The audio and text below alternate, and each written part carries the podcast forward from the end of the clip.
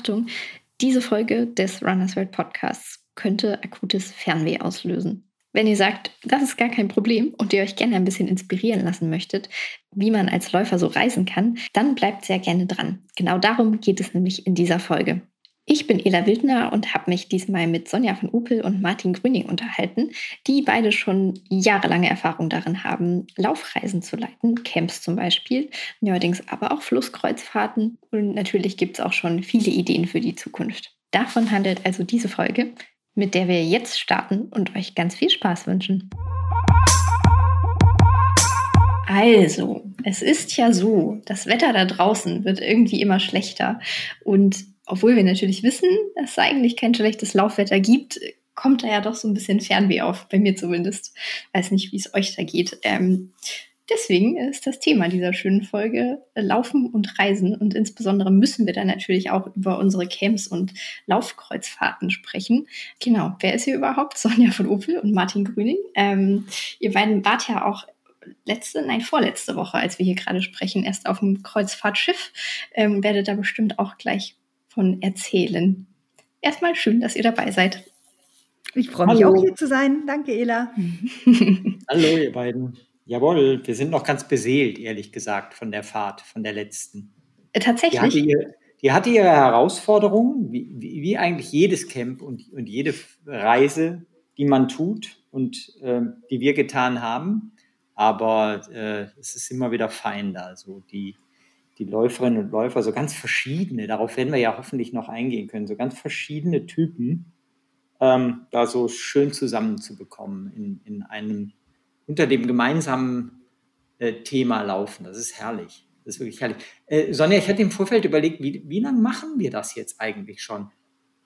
Wir, machen, wir gehen ins 14. Jahr. Also 2008 waren wir zum ersten Mal mit Runners World in Portugal an der Algarve, also wo ich dann mitgenommen wurde als Mädchen für Kraft und Stretching.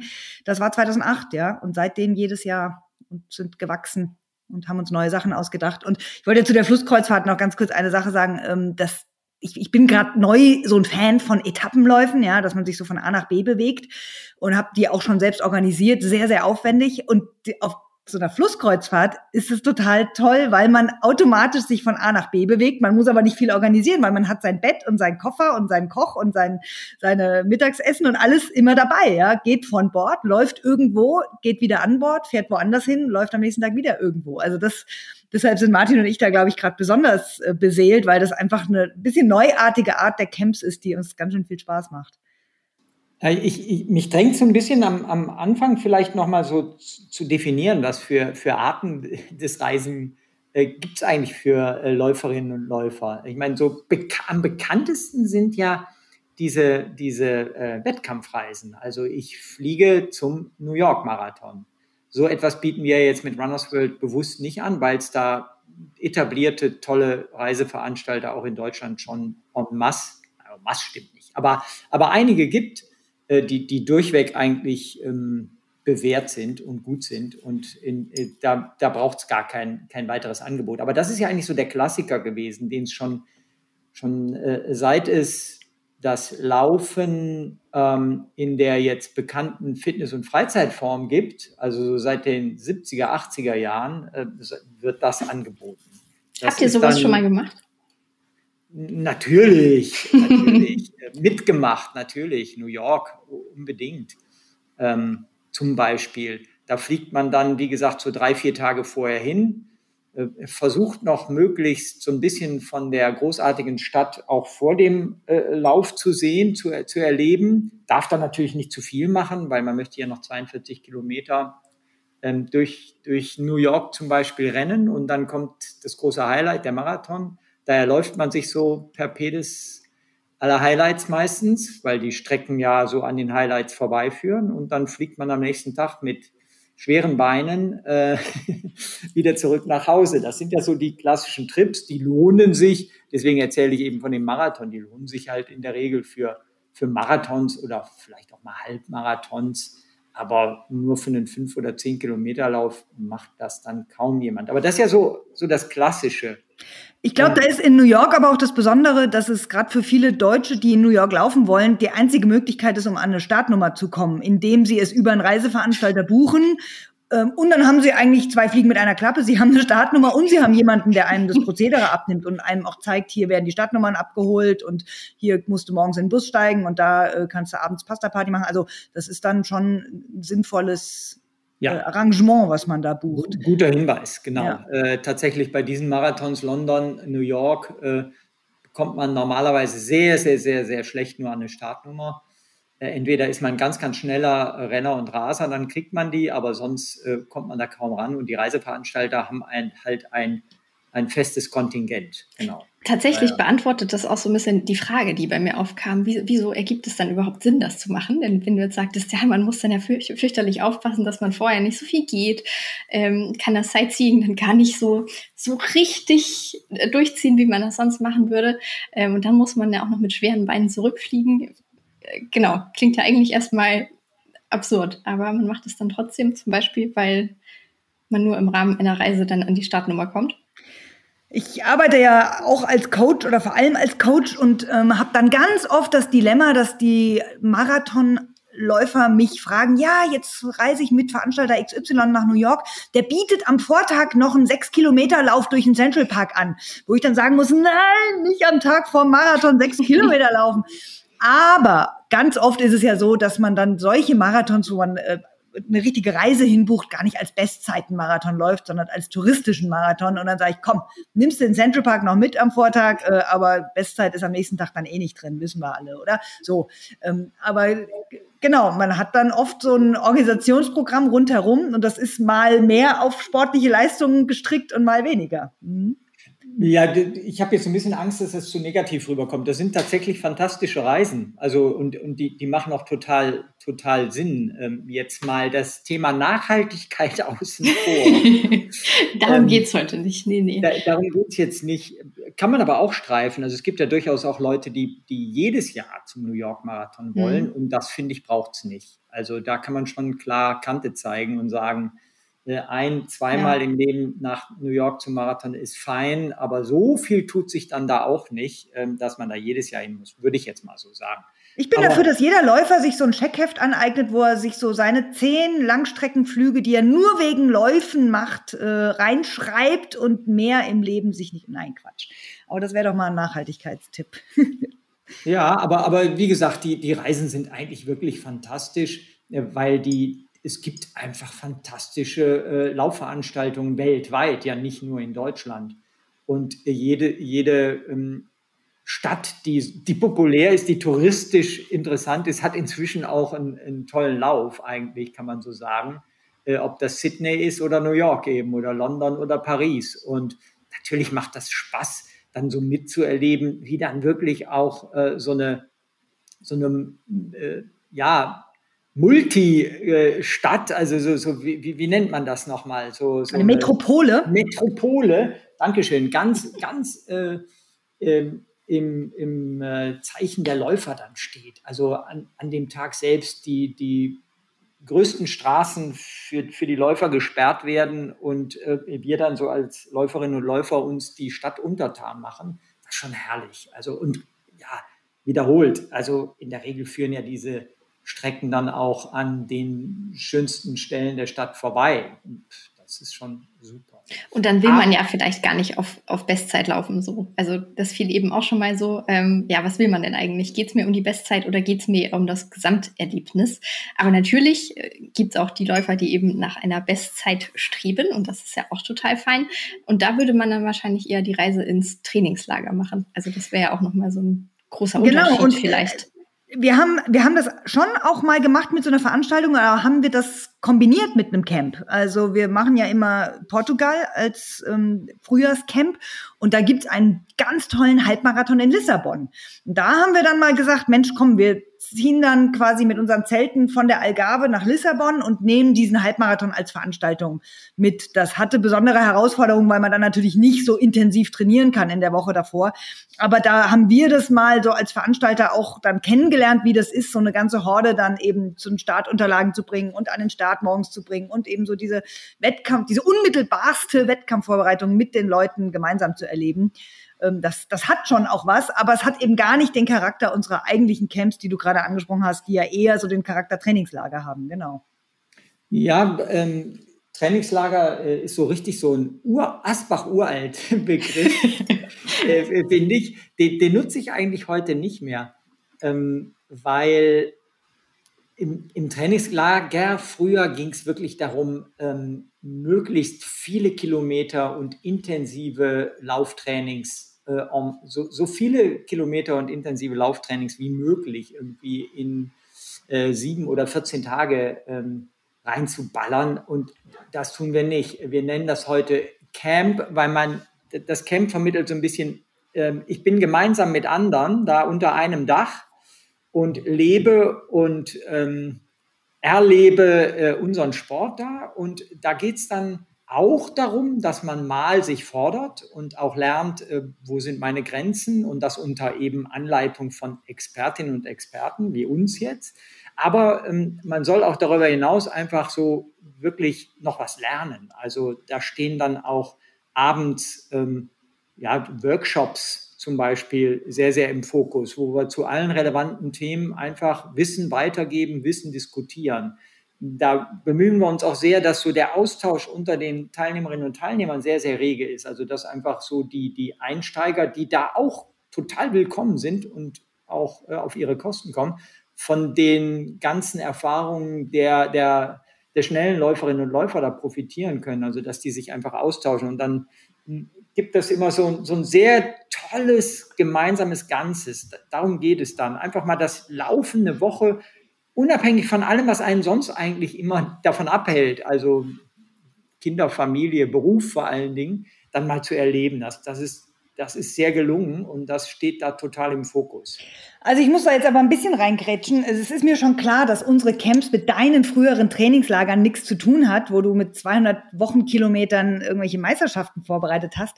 Aber ich als Hobbyläuferin äh, finde schon, dass das Trainingslager sind.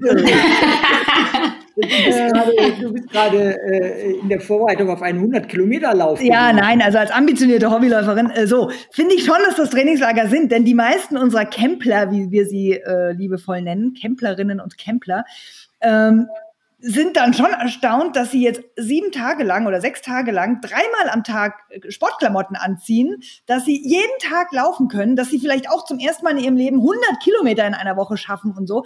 Das ist schon ganz schön wie ein Trainingslager. Natürlich haben wir drumherum den ganzen Bereich Socializing und Learning, also sprich ein paar Workshops, wo wir uns austauschen über Theoretisches. Aber es ist für die meisten dann doch eine, eine Schippe mehr Sport, als sie sonst so in ihrem Alltag machen. Ja, das ist, das ist immer sehr, sehr schön, wenn man ähm, so am Anfang äh, der Woche so das Wochenprogramm präsentiert. Dann sieht man immer, äh, wie, wie manchem dann so die Kinnlade runterfällt und er am liebsten sofort wieder abreisen würde, äh, weil der oder diejenige einfach meint, pff, das ist ja überhaupt nicht leistbar und dabei soll ich auch noch Spaß haben und dafür habe ich auch noch Geld bezahlt. Nee, das kann ja gar nicht sein. Aber es hat ohne Ausnahme also tatsächlich, ohne Ausnahme, ähm, hat das immer geklappt, dass die Leute dann so in der Woche so dieses Bewusstsein entwickeln, boah, Wahnsinn, jeder natürlich auf seinem Niveau, wir fordern ja jeden auch individuell. Ähm, boah, Wahnsinn, wozu ich in der Lage bin. Oh, wow. Mhm. Und, und, was alles geht, ja. Ja, und, und die Leute mit sehr viel mehr Selbstbewusstsein, auch im wahrsten Sinne des Wortes, dann aus so einer Woche rausgehen. Das ist total das ist ja das, warum wir das auch äh, gerne machen. Das ist total dankbar. Also das, mhm. das ist einfach, du weißt am Anfang der Woche, da, da wird nichts falsch laufen. Also ja. Und ich, ich glaube, du sagtest auch mal, ziemlich viele kommen dann wieder und buchen im nächsten Jahr wieder das Camp.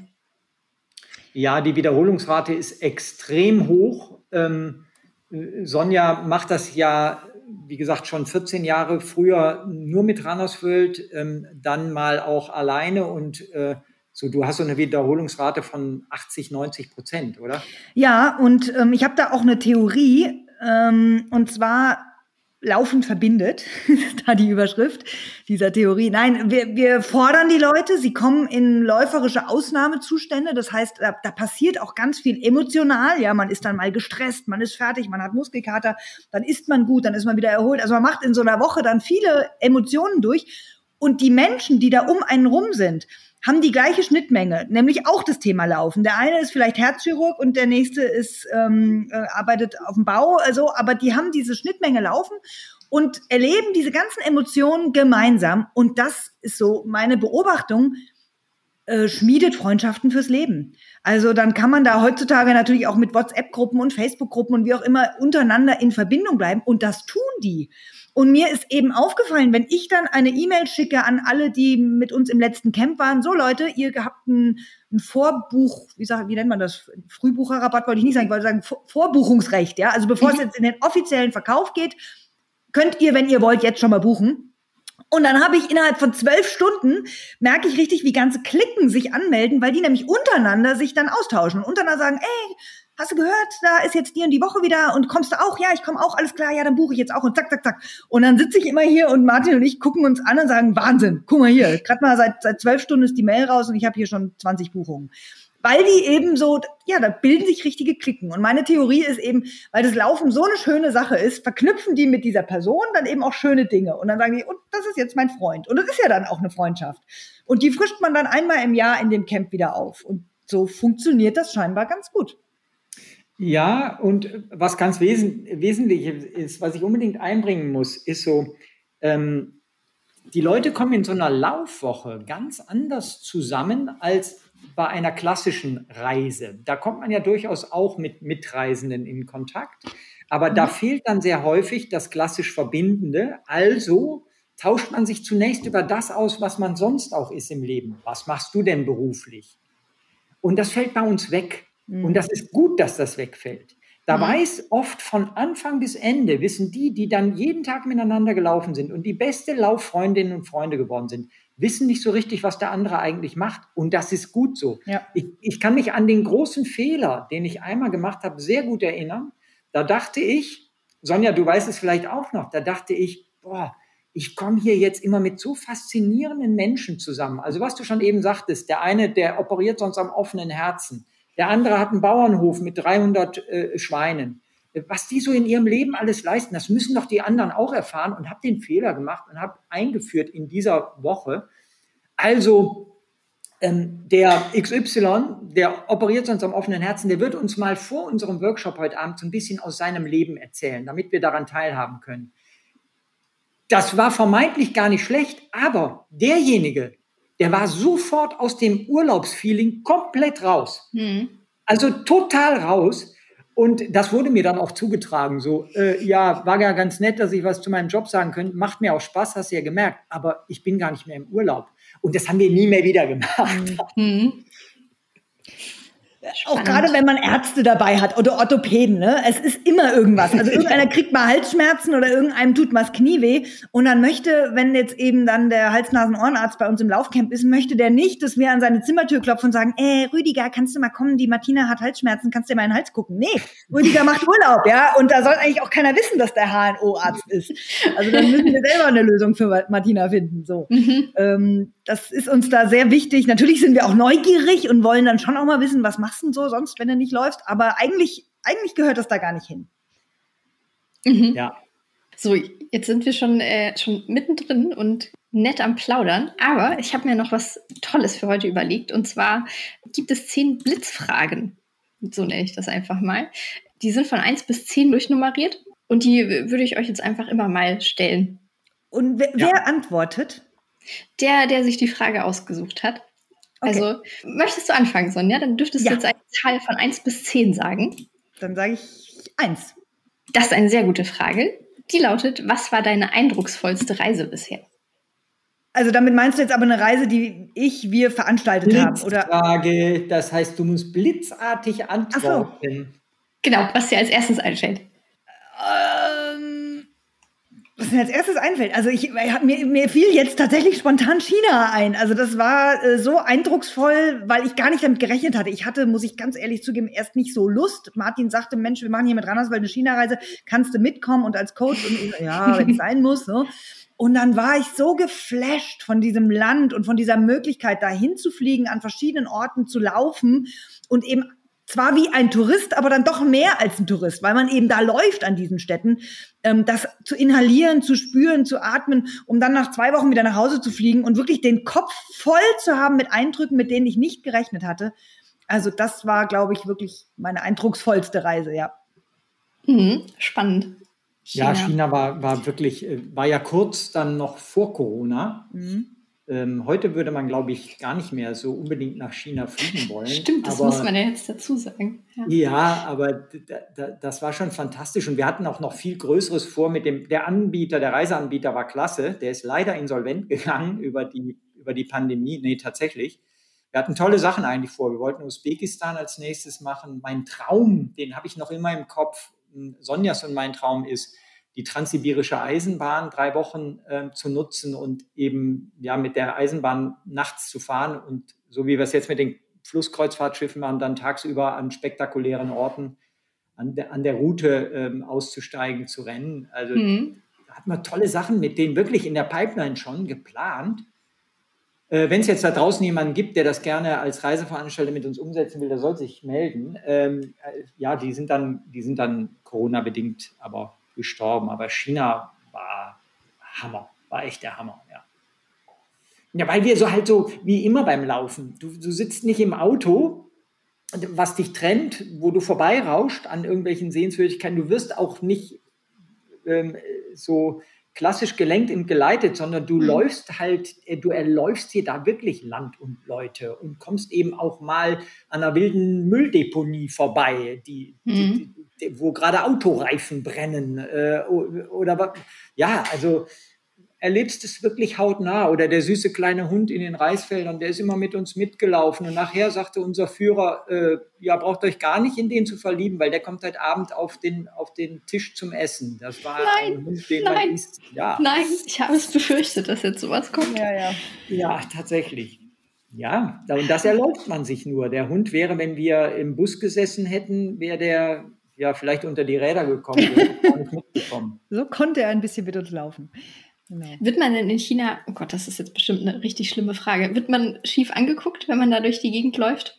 Gar nicht. Nein. Ich war total erstaunt. Ähm, ich glaube, die Chinesen gehen, wenn man das so nennen kann, sehr früh in Rente. Das heißt, das sind sehr rüstige, äh, ältere Herrschaften, die sich, ähm, ich glaube, das ist auch der Krankenversicherungsart geschuldet, die die da in China haben, die sind achten selbst sehr auf ihre Gesundheit. Das heißt, in sämtlichen Parks stehen immer kleine Gruppen von Herrschaften, der älteren Herrschaften, die haben dann so ein kleines Radio dabei, wo dann chinesische Musik rauskommt. Und dann machen die Übungen. Dann machen die so Tai Chi oder so Klopfgymnastik.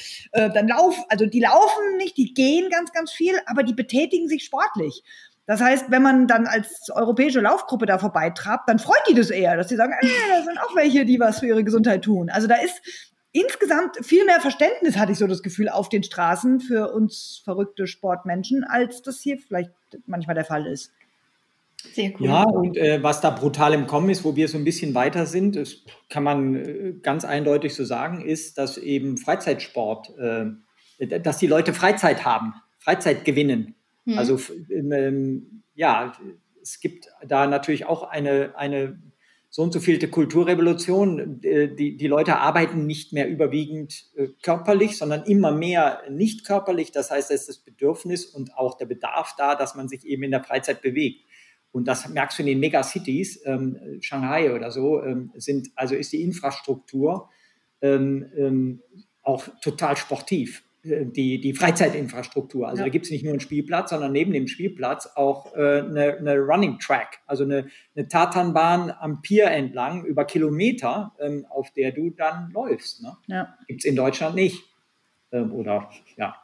Habe ich noch nicht gesehen, so nee. Nee, nee, genau. Also das da ist, das ist, und äh, wo wir da gerannt sind, da waren die begeistert. Also da sind die dann so ein Stückchen mitgerannt und haben sich gefreut. Also total, nur positiv.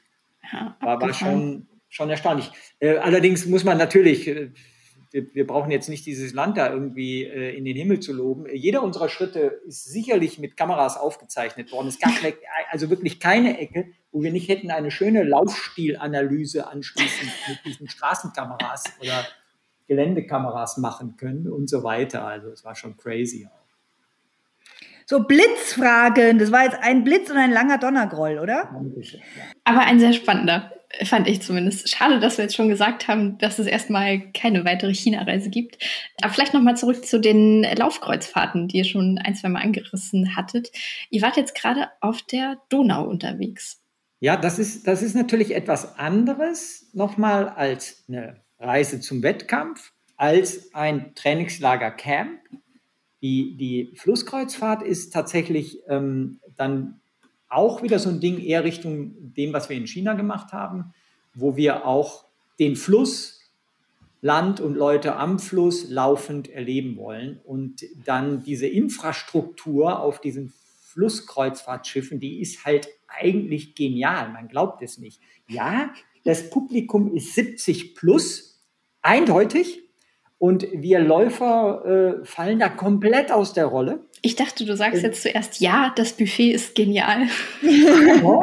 das Essen ist genial. Es gab fünf, fünf, ich übertreibe nicht, fünf Mahlzeiten. Und wer hatte sich die wirklich verdient? Natürlich wir als Läuferinnen und Läufer. Hm. Weil wir sind dann in Wien, in Budapest, in Bratislava, in Dürnstein, sind wir wunderschön gerannt ähm, haben uns also äh, ausreichend äh, erschöpft, um dann danach all diesen Luxus, den diese, diese, das sind ja kleinere Kreuzfahrtschiffe, da passen 150, 160 Leute drauf, die, den die bieten. Also das, das ist schon toll. Da gibt es ein tolles Frühstück, ein mehrgängiges Mittagsmenü, Kaffee und Kuchen, ein äh, ganz, ganz viel mehrgängiges Abenddinner und noch ein Nachtessen um halb elf nachts. Äh, ja, und äh, wenn, wenn du da nicht drumherum auch noch zwei Stunden gerannt und eine Stunde Stabi-Training gemacht hast, dann hast du ein schlechtes Gewissen, ehrlich. Also ich auf jeden Fall ein schlechtes Gewissen, das alles mitzunehmen aber brauchten wir ja nicht zu haben. Das war schon toll. Also es ist eine gute Sache. Es ist sehr, sehr spannend. Und Stabi-Training gab es dann oben an Deck? Ja, da hat, wir hatten einige organisatorische Fehler gemacht, weil wir Kaffee und Kuchen vergessen hatten. Also wir hatten in der Planung das Stabi-Training auf 16 Uhr, immer ein Zirkeltraining und, und Stretching auf 16 Uhr gelegt. Da gab es aber, äh, wie gesagt, Kuchen. Deswegen haben wir dann, natürlich waren wir äh, flexibel, haben das dann auf 15 Uhr immer vorverlegt. Ja, einmal musste ich mich durchsetzen und sagen, Leute, äh, das, 3, das 12 Uhr Mittagessen, das verpassen wir leider. Und ich finde die Tempoläufe im Prater irgendwie wichtiger, als dann um 12 schon wieder Mittag zu essen. Äh, dann, dann musste ich mich kurz unbeliebt machen, aber am Ende der Woche ist keiner verhungert und alle haben eingesehen, na gut, da kann man auch mal ein Mittagessen canceln. Ja, das, das, das ist echt ein, ein, tolles Ding, aber das muss ich auch ganz ehrlich sagen, wir haben das jetzt ja einmal auf dem Rhein gemacht, wir haben das jetzt auf der Donau gemacht. Wir machen das äh, genau, wenn der Podcast erscheint. Einen Tag später gehen wir äh, nach Flandern eine Woche ähm, auf dem Schiff. Und wir wollen das auch im nächsten Jahr unbedingt alles so weitermachen. Aber es hat auch Herausforderungen. Ähm, und zwar muss man, das lernen wir gerade, auf diesen Schiffen wahnsinnig flexibel sein. Man weiß tatsächlich auch eine Woche vorher noch nicht genau, wo das Schiff anlegen wird in jetzt bei der kommenden Fahrt in Rotterdam, in Antwerpen, in Gent. Mhm. Ähm, das, das erfährt man wirklich erst so ganz konkret am Tag vorher. Naja, und wir müssen ja Strecken vorher scouten und festlegen, wenn wir da mit den Leuten gemeinsam laufen wollen. Und das haben wir auch gemacht, aber das haut dann nicht hin. Dann kann das sein, dass die in dem Winterhafen von Gott weiß wo anlegen und der ist halt vier Kilometer weiter entfernt von dem Startpunkt als den, den wir dachten. Und das sind beim Laufen relevante vier Kilometer. Also das bedeutet das dann für uns ein Stück Kuchen mehr am Buffet bedeutet ja, das. ein Stück Kuchen mehr, aber das macht es für uns boah, echt, echt.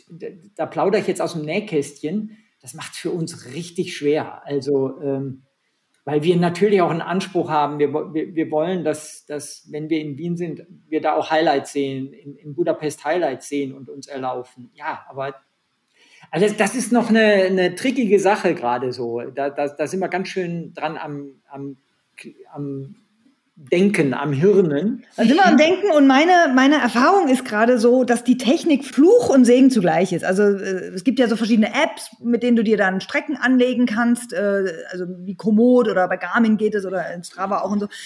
Ähm, und dann sage ich immer, Martin, entspann dich, das, das lege ich dann bei Komoot an und dann kriegen wir einen tollen Track und so.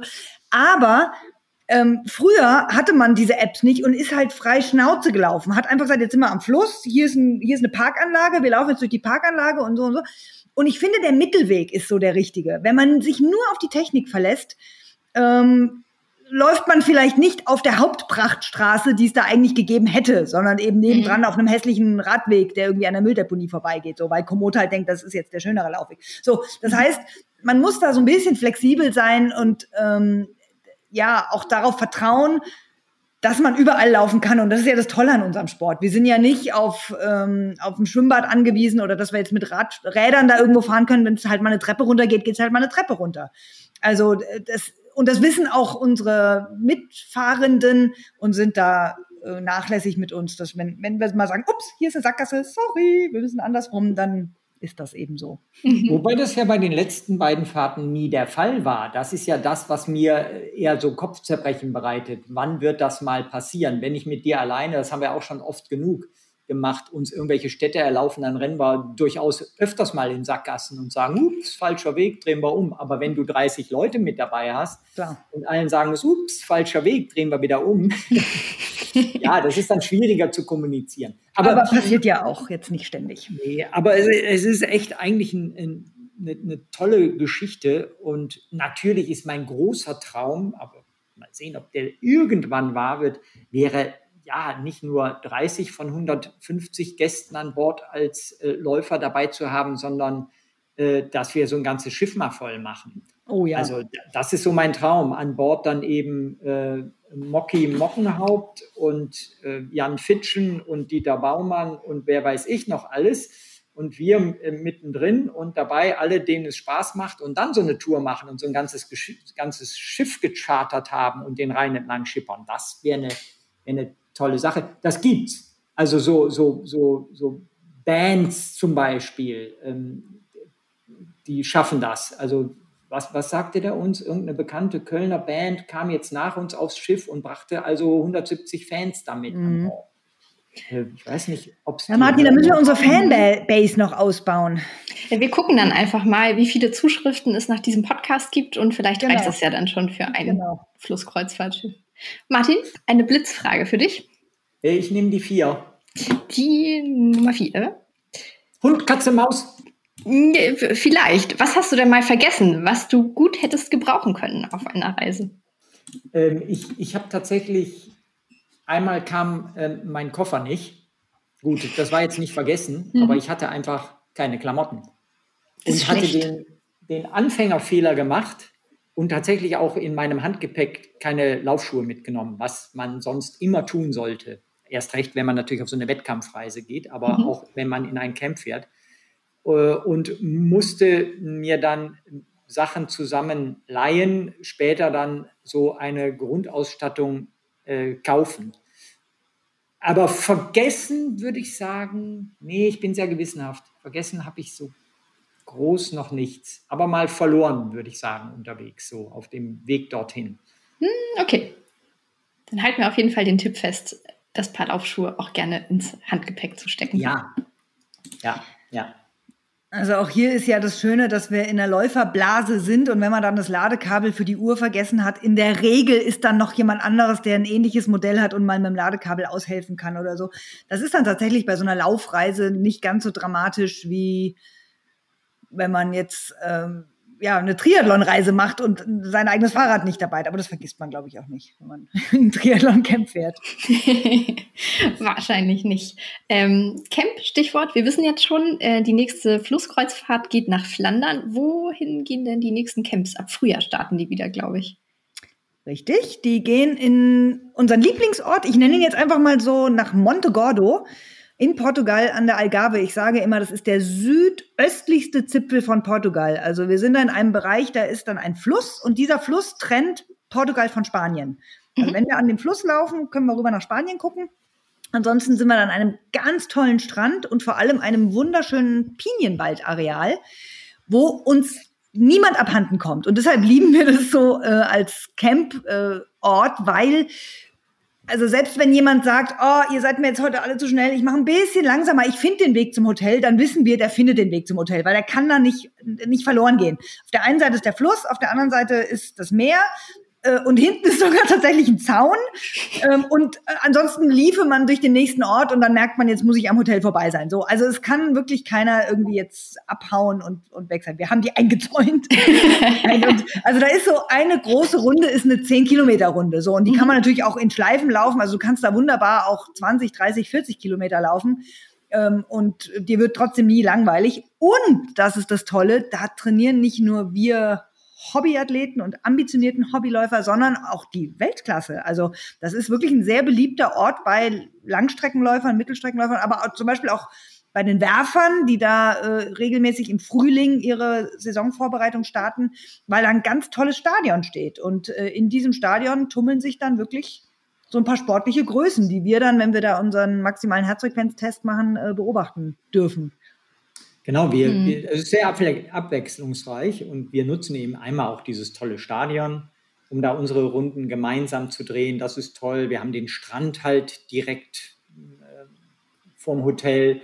Wir haben diesen tollen Pinienwald, genau. Also da und da, das Wichtigste halt, wir entfliehen dem Winter. Ne? Also mhm. das ist, glaube ich, so mit der Schlüssel auch, ähm, dass man da doch eine Schönwettergarantie hat. Was hat man da so temperaturmäßig?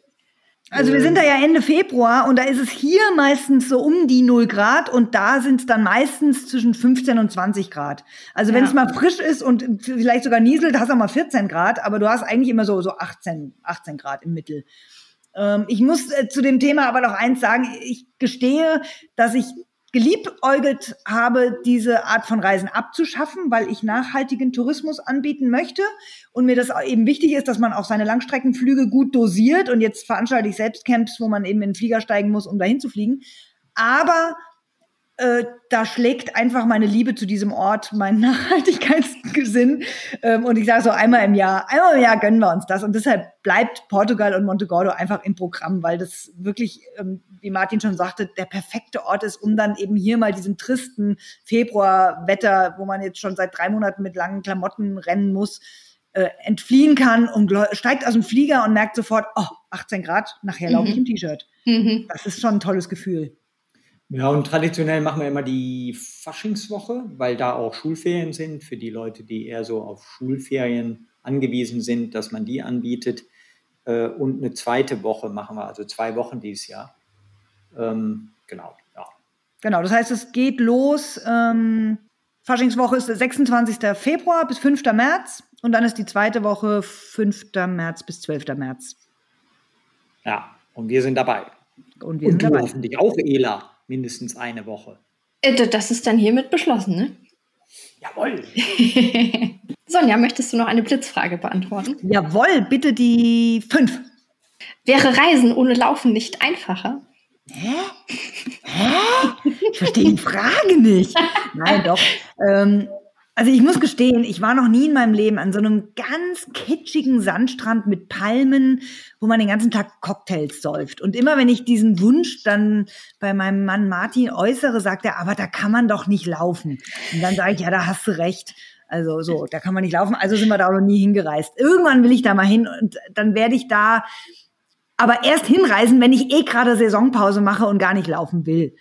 Nein, das nur so ein bisschen als Spaß. Ähm, ich liebe es tatsächlich, gerade an anderen Orten zu laufen. Und deshalb macht es für mich besonders Sinn, irgendwo hinzureisen, um dann da eben auch zu laufen. Weil, wie ich in China schon sagte, man lernt es nochmal anders kennen. Man ist ein bisschen mehr als nur ein Tourist. Ja? Man, man rennt vielleicht auch da, wo die Einheimischen mal rumrennen und, und sieht Ecken, die andere vielleicht nicht so sehen. Und ich finde, das, das gehört total dazu. Und wenn man in irgendeiner komischen Stadt ist und da natürlich jetzt nicht wegen des Laufens hingereist ist, sondern aus irgendwelchen anderen Gründen und trotzdem da seine Laufrunde dreht. Also mir geht's dann oft so, wenn ich dann über diesen Urlaub oder diesen Trip nachdenke, dann war oft das Schönste das, was ich da laufend erlebt habe. Ich darf nicht antworten, oder? Doch, doch, doch, du darfst auch antworten. Also ich, ich finde wichtig, so irgendwie zu droppen, ähm, wir müssen ja nicht laufen, wir wollen laufen. Mhm. Und deswegen ist es für mich so äh, immer etwas irritierend, wenn Menschen so sagen, nee, da muss ich äh, im Trainingsplan bin ich, kann ich nicht weitermachen. Da bin ich zwei Wochen im Urlaub. Mhm. Ja, im Urlaub kann ich besser laufen als mhm. nicht im Urlaub. Also das ist für mich so das Erste. Und das Zweite, ich finde, ähm, es ist einfacher mit dem Laufen Urlaub zu machen als ohne das, weil ganz banal wir uns wirklich, das übertreibe ich jetzt auch nicht, ganz viele Dinge äh, in zwei Stunden laufen haben, wofür andere ein ganzes Wochenende Sightseeing brauchen. Das ist jetzt, hört sich doof an, aber Nein. es ist tatsächlich so. Und auch Menschen erlebt haben und Gerüche aufgenommen haben und, und ja, Dinge gesehen haben, die andere niemals sehen werden, wenn sie so den klassischen Urlaub machen. Oder hört sich das jetzt zu, zu von oben herab an? Nee, aber ich meine das ernst. Also also ich finde das schon auch. Also so allein früh morgens schon loszugehen, wenn die meisten Touristen jetzt, wenn man mal von so einem Städtetrip ausgeht, ähm, noch nicht unterwegs sind, ist ja schon auch wieder was ganz anderes. Also ich, ich kann das gut nachvollziehen. Man muss ja auch nicht jeden Urlaub als Laufurlaub deklarieren. Also man kann ja sagen, ich fahre jetzt zu den Salzburger Festspielen, ja, und gehe da vor allem wegen der Kultur hin. Und trotzdem stehe ich morgens auf und laufe an der Salzach irgendwie meine halbe Stunde und, und begebe mich dann in diesen kulturelles, äh, kulturellen Ort, um da Musik und Kunst zu genießen. So, es muss ja jetzt nicht, nicht jedes Mal ein Trainingslagerurlaub sein, sondern, mhm. aber man kann doch trotzdem mit dem Reisen auch das Laufen verbinden. Ja. Ja. Martin, du kriegst auch noch eine eigene Frage, wenn du möchtest. Oh, ähm, dann nehme ich die 10. Was ist das Wichtigste am Reisen? Das Wichtigste am Reisen, äh, dass man zu Hause loslässt, finde ich. Also, ähm, wenn man auf Reisen geht, dann sollte man alles, was zu Hause ist, auch mal vergessen. Den Job zum Beispiel. Finde ich wichtig. Den Job, ja. Mhm. Genau bei den meisten ist es der Job, genau. All die, die, die Herausforderungen, die man sonst so im Leben hat, dass man die mal, mal weglässt. Und das kann man bei Laufreisen auch wunderbar, weil das, das Laufen, ich meine, das ist ja so mein Credo, beim Laufen kommt man zu sich selbst. Also, äh, und das tut man natürlich erst recht in entspannterer Umgebung, äh, in wärmeren Gefilden, wenn es zu Hause Dreckswetter ist und so. Da kommt man einfach sehr zu sich selbst, kommt, kommt weg von anderen. Ein Problem ist, je weiter ich zu mir selbst komme und wegkomme von dem Zuhause, desto härter ist dann der Fall, wenn man wieder zu Hause ist. Also das, habe ich auch schon tatsächlich ähm, von, von Mitreisenden äh, gehört, dass sie so gesagt haben, boah, nach so einer Laufreise, die dann genau das erlebt haben, was ich beschreibe, war ich, da war ich wirklich total weg. Aber zu Hause die Realität war dann ziemlich brutal.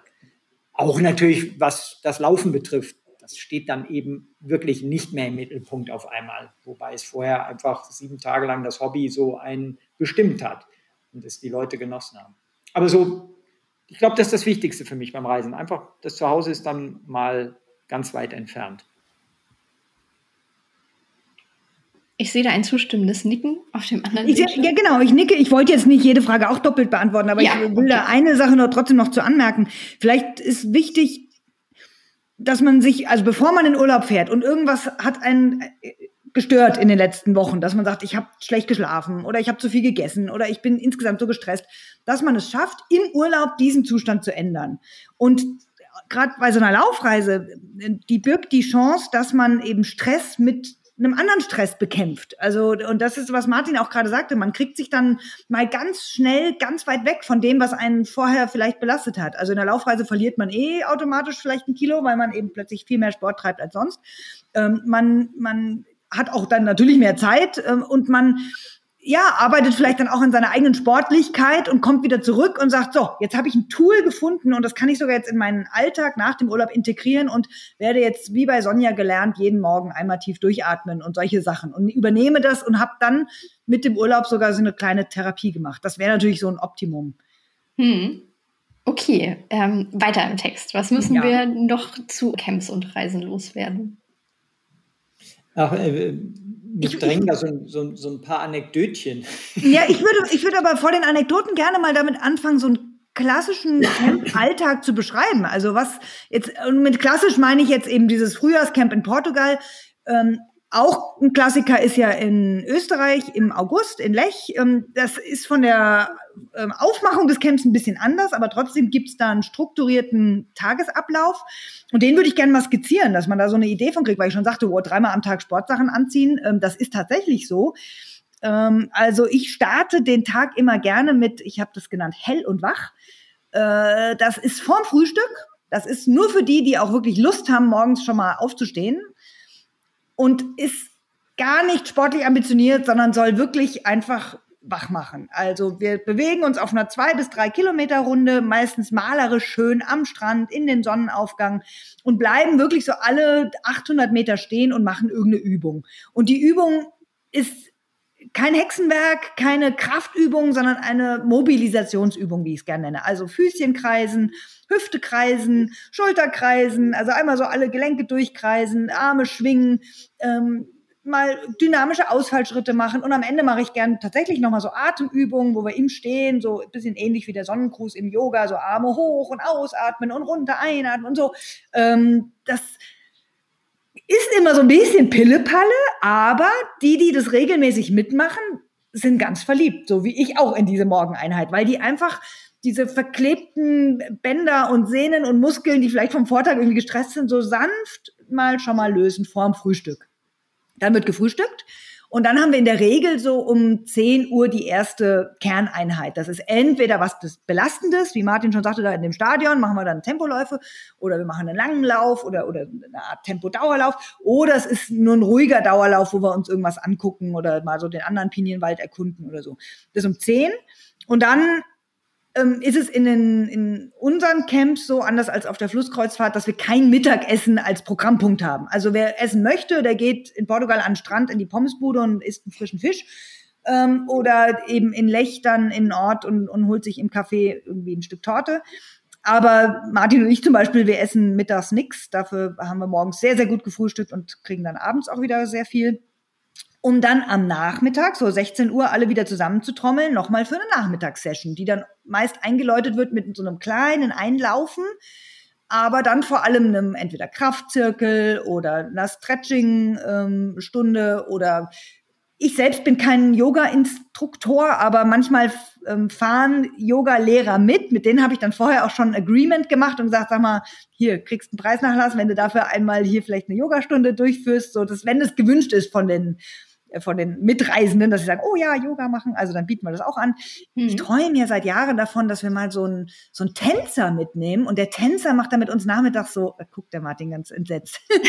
der Tänzer macht dann mittags mit uns nochmal so, ja, so das zur Musik halt so, nochmal so Alternativsport. Okay, äh, und dann nach der Nachmittagssession ist äh, meistens vorm Abendessen nochmal so ein Get-Together, wo wir die Bilder des Tages zeigen, wo wir so ein bisschen besprechen, was war heute, was ist morgen und wo wir ein Hauptthema haben, über das wir reden. Das ist entweder Ernährung oder Trainingssystematik oder Motivation oder so. Um dann zum Arbeit Abendessen zu gehen und dann ist äh, darf jeder so lange noch an der Bar sich tummeln, wie er möchte. Die meisten entfliehen schnell ins Bett, weil es ja am nächsten Tag schon wieder mit hell und wach weitergeht. Also das ist so der Tag.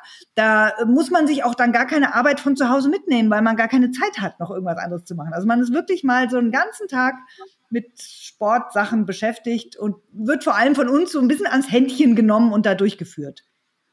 Und, ja, es, ja. Es, es, ist natürlich so, alles ist optional. Also man, man, muss gar nichts mitmachen. Wir klopfen auch an keine Zimmertür, wenn jemand nicht da ist. Es gibt klare Zeiten, zu denen etwas stattfindet und das findet dann auch statt. Und wer nicht da ist, ist nicht da. Es gibt da zum Beispiel einen Coach, der kommt nie zum Hell und Wach morgens. Ja. Seit 14 Jahren nicht. Ja. Ja. Und das ist Martin Grüning? Ja. Äh, ja. Ich bin immer so ein bisschen beleidigt, weil ich das morgens mit so viel Inbrunst gestalte und immer so denke, das müsste mein Mann doch mal erleben. Aber nein, er will mich nicht atmen sehen und mir auch nicht folgen. Nein, äh, aber es ist tatsächlich ein sehr umfassendes Programm, aber ähm, mit, also positiver Stress ist das tatsächlich. Wir sind ja. ja mittlerweile extrem, wirklich extrem erfahren, was Belastungsverträglichkeiten äh, angeht. Und das wird natürlich auch alles sehr, sehr, wirklich sehr, sehr individuell dann gesteuert. Also ähm, da haben wir doch, das sage ich ganz selbstbewusst, da haben wir unheimlich viel Erfahrung inzwischen. Ähm, und ja, das ist immer gut gelungen, dass die Dosierung funktioniert hat. Also manchmal pfeifen wir auch Leute zurück, dass wir dann sagen, du machst heute mal einen Ruhetag. Kannst morgens das Hell und Wach gerne mitmachen, aber die 10 Uhr Einheit schlage ich vor, ich, ich miete dir ein Rad und du kannst ja vielleicht mit dem Fahrrad mitfahren und so, weil wir einfach sehen, da wäre jetzt wirklich jeden Tag laufen die eine kleine Spur zu viel. Hm. Ähm, weil wir es tatsächlich auch schon hatten, dass reine Laufanfänger da standen. Also wir so gefragt haben, na, wie, wer, wer kann denn schon die zehn Kilometer unter einer Stunde laufen? So, fast alle die Hand gehoben, einer noch nicht. Ich so, ja, was kannst du denn? Ja, gar nichts. Ich fange heute an mit dem Laufen. ah ja, willkommen im Laufcamp. so, und da müssen wir dann natürlich so ein bisschen, da kann man nicht von 0 auf 100 starten. Da muss man mhm. dann so ein bisschen das dann dosieren und dafür sind wir ja auch da. Finde ich, finde ich gut, dass das so eine Bandbreite hat. Ähm, ich bin jetzt natürlich sehr, sehr neugierig auf die Anekdoten. Die Anekdötchen. Anekdötchen, ja. Ja, also nein, mir, mir, fallen einfach so Dinge ein, die, die, die, uns bis heute halt verfolgen. Es sind natürlich schon, schon dort, ähm, Lebenspartner haben sich dort gefunden, die, die dann auch geheiratet haben. Äh, tatsächlich. Ja, ja, tatsächlich. Ähm, das, das hat es immer wieder mal gegeben. Äh, es sind uns auch schon mal Leute verloren gegangen, klar, die haben aber auch wiedergefunden. ähm, äh, also es sind eigentlich viele, viele schöne Sachen, so, die, die einen da begleitet haben. Ich kann mich auch an ein ähm, Seminar erinnern, wo eine ältere Dame ähm, den, den Weg von unserer Pinienwaldrunde nicht mehr rausgefunden hat. Die hatte also anstatt einer dann zweieinhalb Runden gedreht oder so. Die drehte weiter und weiter und dachte, wann ist denn jetzt hier mal Schluss auf der Runde? Und hatte nicht erkannt, dass, das, dass sie schon zweimal das Ende erreicht hatte. Gibt es auch. Also, Hätte von mir ja. sein können. Ja, also wir haben tatsächlich, also die Klassiker waren natürlich immer dabei, wie der Koffer kam nicht mit an ähm, mhm. und in der Regel sind die dann am nächsten Tag da, die Koffer, und dann äh, geht's weiter im Text. Aber da war es dann tatsächlich so, dass fast die ganze Woche der Koffer nicht kam. Und ich sehe noch äh, den besagten armen Teufel, der eben ohne Gepäck war, die ganze Woche mit Martins Laufklamotten dann und auch Martins privaten Klamotten, weil mein guter Mann hat dann natürlich gesagt, komm her, bedien dich bei mir, wir haben eine ähnliche Größe, ähm, den ausgestattet und ja, das finde ich bis heute, ja, wenn ich an diesen Mann denke, denke ich an Martins Pulli, den der immer trug. Da muss ich jetzt äh, natürlich sagen, da muss heute keiner mehr Angst haben, weil das war ein Problem, wenn du dich erinnerst, Air Berlin, Drehkreuz Mallorca. Ja. Alles ging über Mallorca und auch die Koffer. Und das war die Zeit, wo das mal passierte. Aber jetzt, wo es Air Berlin nicht mehr gibt, muss man da keine nee, Sorgen mehr haben. genau, tatsächlich, seitdem äh, also nur die TAP und die Lufthansa und Eurowings ähm, dahin fliegen, ähm, ist das nicht mehr passiert. Aber das war wirklich, also. Ich konnte ja 2020 in Portugal nochmal ein Camp machen und dann ähm, war in Portugal mit Corona erstmal nichts und äh, man spürte aber eine Welle auf sich zurollen und ich weiß noch, dass ich eine, die letzte Gruppe, die reiste an meinem Geburtstag an, am 14. März und da habe ich die noch begrüßt mit den Worten, Leute, ich habe es mitgekriegt, in Deutschland bricht gerade diese Pandemie aus, hier nicht. Ihr seid jetzt hier, wir genießen jetzt eine Woche Laufen, Strand, Sonne, danach fliegen wir zurück nach Deutschland und dann machen wir uns Gedanken über dieses komische Virus. Das habe ich samstags gesagt bei der Anreise. Am Dienstag mhm. musste ich mich vor die gleiche Gruppe stellen und sagen, Leute, wir werden gebeten, das Land zu verlassen. Das Hotel will uns auch nicht mehr haben. Ähm, sucht euch bitte einen Rückflug. Ich shuttle euch egal wohin, ob nach Lissabon oder, oder Sevilla oder sonst wohin. Wir müssen schnellstmöglich weg. Also das, sowas hatte ich noch nie tatsächlich in meiner äh, Karriere als Laufveranstalterin und Coach. Ähm, und dann war das wirklich auch so ein bisschen ein Krimi, die Leute bis Freitag dann alle aus dem Land zu kriegen. Ähm, und die letzten waren dann meine Coaches und ich, die dann gesagt haben, ich war damals mit dem Fahrzeug unten und dann sind wir nonstop von der Algarve nach Hause gefahren. 24 Stunden haben uns immer abgewechselt mit dem Fahren, weil wir konnten auch in, in Frankreich und in Spanien, wo wir durchgefahren sind, nicht aussteigen. Also wir konnten zwar aussteigen und tanken, musste man sofort weiterfahren. Es gab kein Restaurant, es gab keinen offenen Supermarkt, es gab nichts so. Das war schon, das war mal so eine Anekdote, die werde ich auch sicher meinen Enkelkindern noch erzählen, weil das so, besonders war, weil man merkte wirklich, wie diese, dieser Strand an Monte Gordo, wo eben noch die Rentner, die zum Überwintern da sich immer tummeln und auch andere Sportler, es wurde von Tag zu Tag leerer, leerer, leerer, leerer und wir waren dann so die letzten Mohikaner, die dann echt rausgeschmissen wurden, so. Tschüss, hier ist eine Pandemie, habt ihr es nicht mitgekriegt? Und dann sind wir brav nach Hause und haben uns alle in den Lockdown begeben.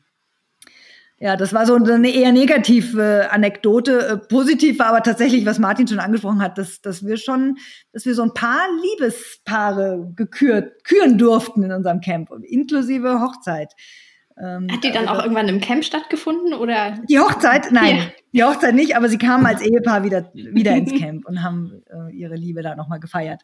Aber das äh, schließe ich auch eben, was ich eingangs sagte, auf diesen auf dieses Emotionale, was man in so einem Camp erlebt, was das Laufen eben mit einem macht, die tolle Hormonsituation, die dich dann eben vielleicht auch die Liebe deines Lebens treffen lässt.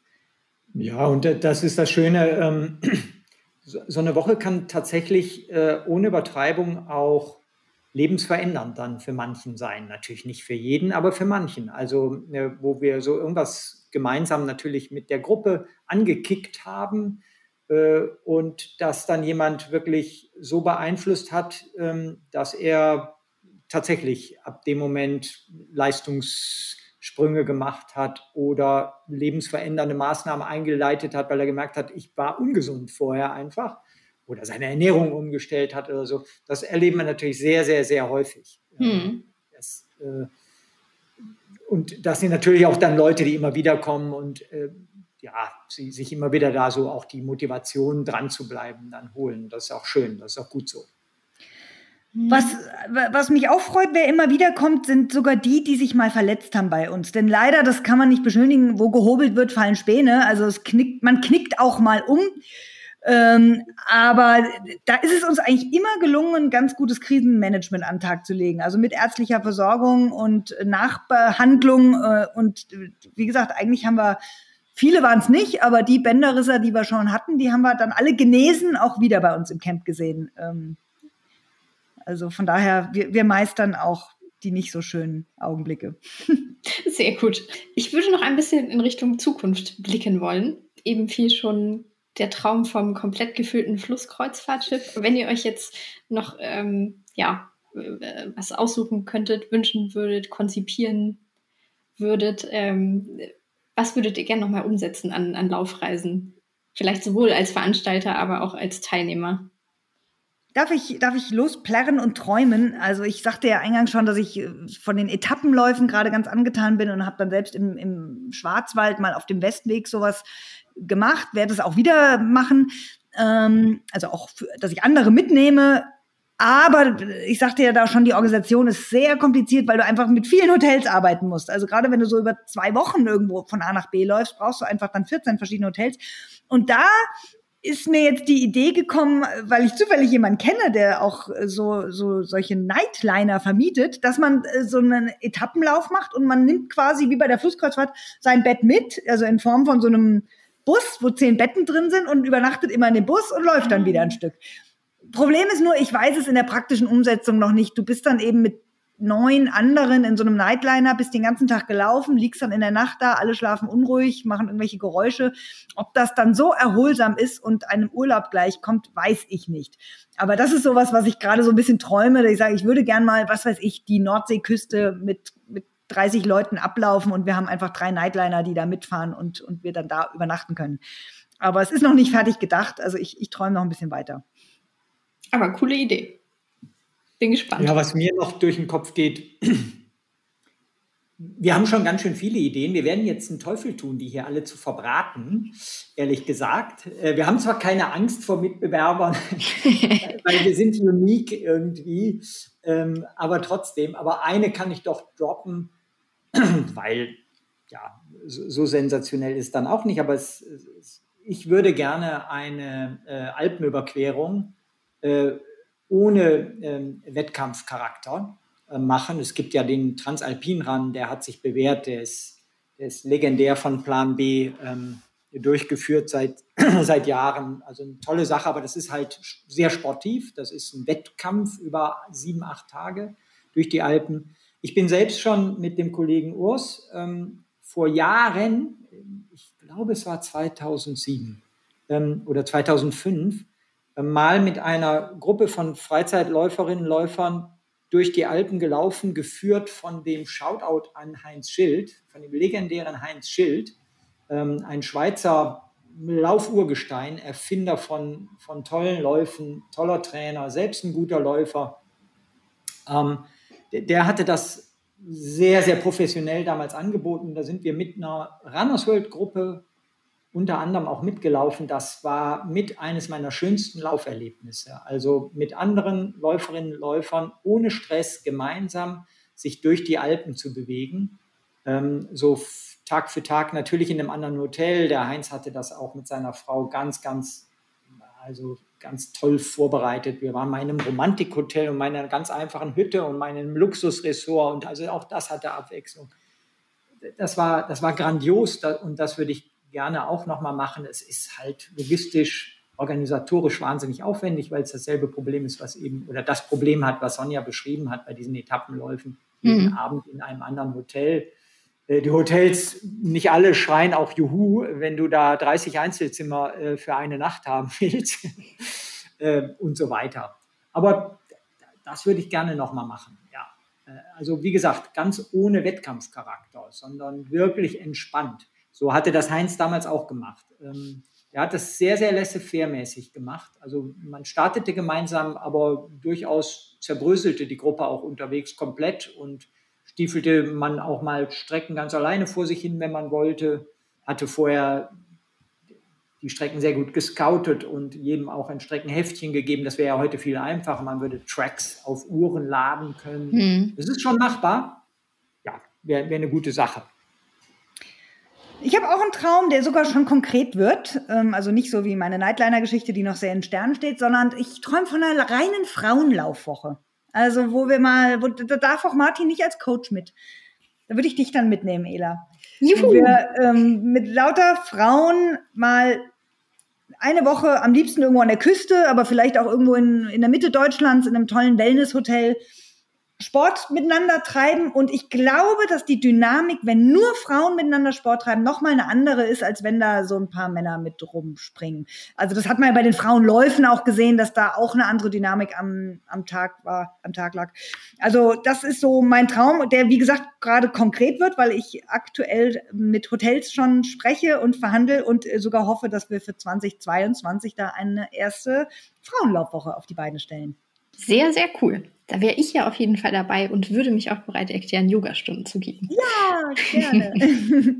ich glaube, das würde super funktionieren, einfach weil wir ja auch die Erfahrung gemacht haben, wir haben sehr viele äh, alleinreisende äh, Frauen in unseren Camps. Also ähm, ja, das, da gäbe es da sicherlich auch nochmal einen zusätzlichen Freude, wenn es dann auch mal eine reine Frauenlaufwoche gibt. Ja. Finde ich eine super Idee. Ja. Wann, wann hast du das geplant?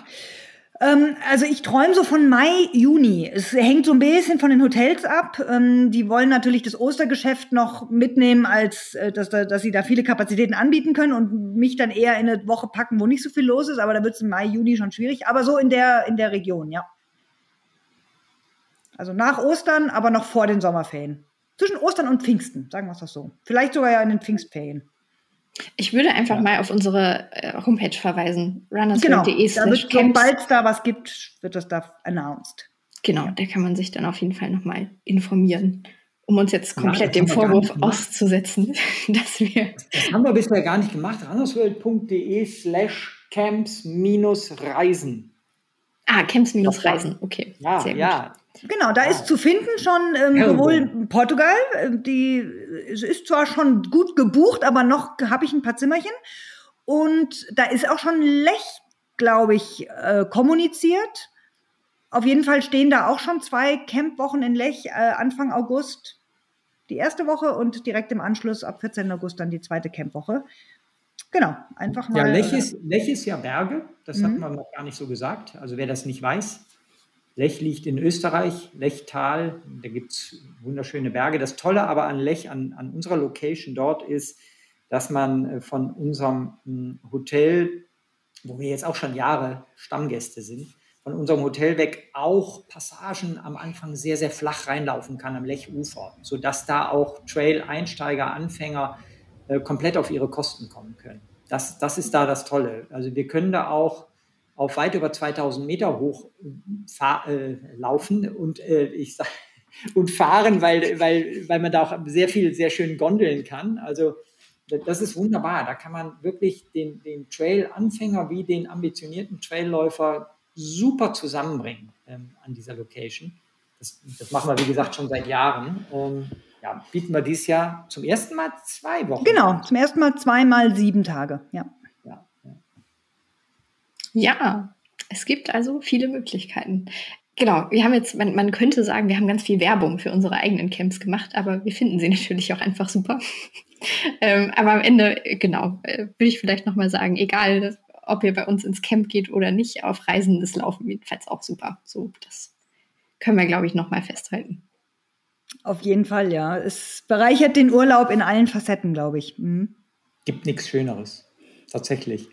Klar haben wir jetzt Werbung für unsere, unsere Camps und Reisen gemacht, aber ähm, so viele weitere Anbieter gibt es nicht. Und wir können aber auch sagen, alle die, die es gibt, auch dasselbe wie bei den Wettkampfreisen, äh, die, die sind gut. Also ja, eindeutig. Genau. Doch. Außerdem ist der Markt groß genug. Also ähm, da sind wir sogar eher zu klein, weil wir leider ganz oft auch sagen müssen, sorry, ausgebucht, nächste Mal. Aber wir arbeiten ja dran, die Kapazitäten vielleicht minimal zu erhöhen, dass wir noch mehr Menschen mit den Camps glücklich machen können. Sehr schön.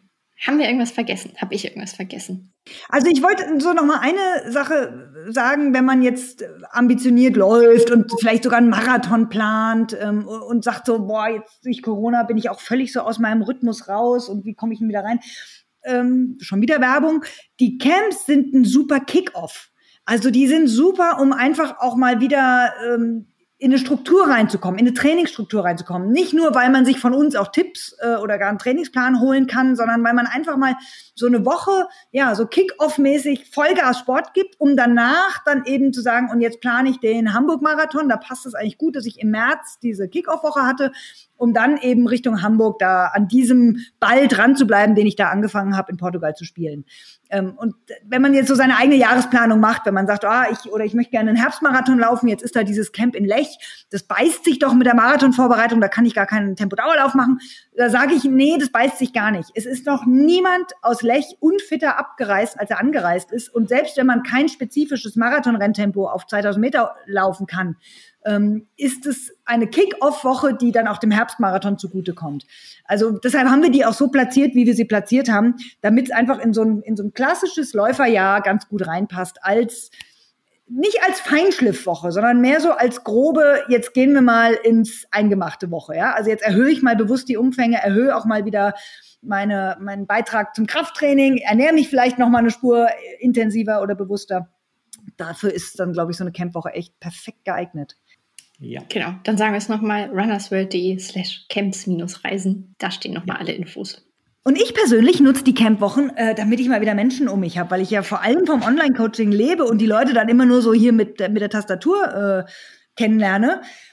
Und das ist so das Tolle, auch für dich vielleicht, Martin, der ja auch seine Leser vor allem ähm, nur in, in Zahlen sieht. Wir haben die halt mal vor uns, die Menschen. Also wir, wir sehen mal wieder die verschiedenen Phänotypen. Wir, wir begreifen mal wieder noch mehr, warum laufen die Menschen eigentlich? Was suchen sie eigentlich im Lauf? Und das ist für uns auch eine totale Bereicherung als Coaches und als äh, Blattmacher etc. Also das ist, ähm, ist schon auch ein Eigennutz, warum wir das machen. Absolut. Also hast du vollkommen recht kann man gar nichts hinzufügen. Näher kann man nicht an den Bedürfnissen der Läuferinnen und Läufer sein, als dann so gemeinsam in einer Woche. Tja, dann würde ich sagen, wir sehen uns im Camp. Ja. Wir sehen uns im Camp und laufen.